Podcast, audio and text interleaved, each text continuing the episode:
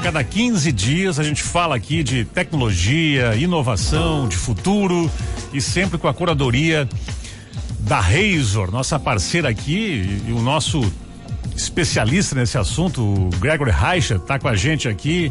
Bom dia, Gregory. Tudo bueno? Bom dia, Gerson. Bom dia, Zumara. Bom dia. Olha, hoje a gente vai falar sobre um assunto aqui que tem base numa matéria da Forbes, que é a questão das profissões que vão emergir no futuro, profissões que são possíveis aí de, de, de, de acontecerem nos próximos anos e os desafios dessa era digital, né? Que matéria é essa, é, é, Gregory, da Forbes e como é que isso afeta as pessoas que estão ouvindo a gente aí, principalmente a gurizada que está chegando aí no mercado de trabalho? Buenas. Buenas. Bem como eu falei na, na, na, última vez que a gente conversou aqui sobre a questão da automação, né? É previsto que até 2040, 2050 ali, 50% das profissões que existem hoje não vão existir mais. Então, vão existir novas profissões nesses lugares. Né? Hoje, por exemplo, uma profissão que não, não tinha antigamente e tem bastante hoje é cientista de dados. Né? Que é aquela pessoa que ele é meio que um, um matemático e um, um, um, programador e pesquisador que consegue buscar tendências, comportamentos do usuário com base em, em dados. E a gente está com muitas novas áreas né, do, do, que a tecnologia vai entrar. Né? Por exemplo, na, na parte agrícola, a gente vai ter profissões como operador de drone, né? para a parte de pulverização e todo esse tipo de aplicação, aerofotogrametria também. E a gente vai ter em, em praticamente todas as áreas vai existir algo novo. Por exemplo, até na parte de veículos, né? A gente vai ter o, o técnico de informática veicular, né? Porque cada vez mais o, o, carro ele é um computador. Então, no futuro, esses carros daqui a 15, 20 anos vão, vão ter essa idade também e vão precisar de um reparo mais especializado, né?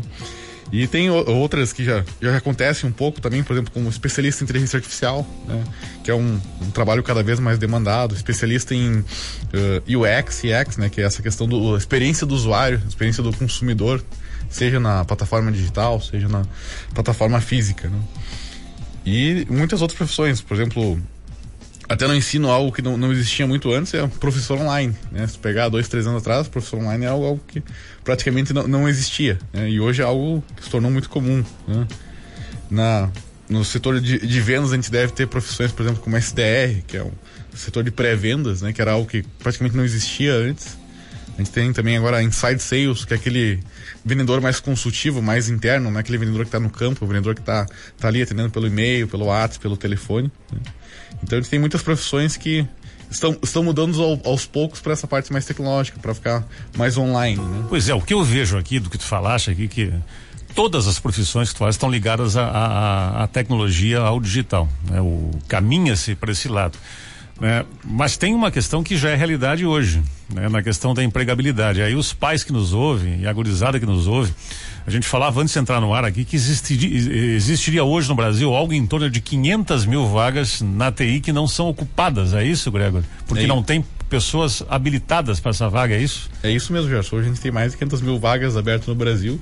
E se tu colocar em conjunto todas as vagas que estão disponíveis a nível mundial, né? Pô, uhum. são milhões de vagas disponíveis para o TI. Hoje é. quem. Eu imagino então que esse cara que está pronto, ele é buscado, ele é catado a dedo pelas empresas, né?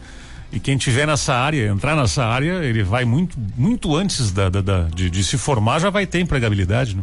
Com certeza, a empregabilidade desse setor é muito alta. Hoje, um, um profissional que está cursando, por exemplo, análise de sistemas, ciência da computação, questão de dois, três semestres, ele já está empregado no mercado hoje. Né? É muito como acontecia com a engenharia no passado, né? que tinha uma demanda muito elevada. Esse, esse, esse mercado da TI, ele vai chegar na maturidade como outros mercados? Ou tu acha que essa coisa da demanda, a da oferta e a demanda, ela, ela vai continuar por um tempo ainda desequilibrada no Brasil?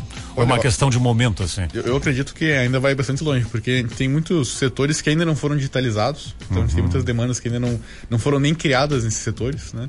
E no futuro tudo vai envolver tecnologia, né? Porque tecnologia não é, ele não é o fim, né? Ele é o meio. Então, uhum. a gente vai ter padaria com tecnologia, a gente vai ter lojas com tecnologia. Né? Porque e cada que me chamou a atenção. De técnicos de TI, profissionais de computação, programadores. Né? Me chamou a atenção de todas as vagas que tu falaste, elas estão, são vagas que elas não existiam há pouquíssimo tempo ali e que certamente demandam uma especialização e que tem poucas pessoas que estão sabendo fazer. Ou seja, como tu disse, há um mercado enorme agora e talvez maior ainda, que nem se sabe qual vai ser, precisando de gente especializada. Né? Até no metaverso pode ter emprego, né? Tu falaste isso da outra vez que a gente conversou aqui do metaverso, né? Com certeza. Isso é né? muito maluco imaginar que num ambiente é, virtual vai ter alguém trabalhando até talvez numa profissão tradicional, como um caminhoneiro, né? Um Sim, exemplo. É, é, é algo que. Isso é muito doido. Eu não consigo entender. Possivelmente vai, vai, ocorrer no futuro. A gente chega no, num ponto onde a maioria dos empregos atuais não vão mais existir. Uhum. Mas a pessoa vai poder trabalhar, por exemplo, como, como eu tinha mencionado aquela vez, como lenhador dentro do metaverso, é. ganhando dinheiro com isso, caminhoneiro e muitas outras profissões, né? Meio como um, um hobby da coisa ali, né? Gregory, eu queria que tu falasse agora com os pais que estão ouvindo a gente aqui no Café Expresso. Qual o conselho que tu dá para a empregabilidade do filho no nosso presente e num futuro próximo aí de 5, 10 anos no Brasil? O que que tu diria para esse pai que está ouvindo a gente? Hein? Olha, não, não quero obrigar ninguém a fazer ciências da computação aqui, né? Mas saber programação eu acho que é algo essencial para qualquer uhum. setor hoje. Não, não, importa se a pessoa vai trabalhar com marketing, se vai trabalhar com vendas, eu acho que a pessoa pelo menos entender a lógica de programação é essencial hoje, né? Eu acho que isso, inclusive, de, deveria ser incluído, uh, incluído em currículos escolares. Né? E eu acredito que é algo muito importante quando a gente está num processo de globalização muito grande dessa questão do trabalho remoto, online. Né? A pessoa saber inglês hoje quebra muitas barreiras. Né? Hoje tu pode estar tá trabalhando em Passo Fundo para uma empresa dos Estados Unidos, uma empresa da Europa. Né? É, o inglês então, hoje é quase uma commodity. É essencial. Né? Hum. Então eu acho que eu, eu, colocaria que as três coisas principais são é, é a pessoa saber programação, não uhum. precisa uh, saber programar a fundo, mas precisa entender a lógica uhum. daquilo, né? Saber inglês, pelo menos saber ler inglês, que eu acho que é essencial para uhum. qualquer ser humano, né? E o terceiro é saber usar o Google, né?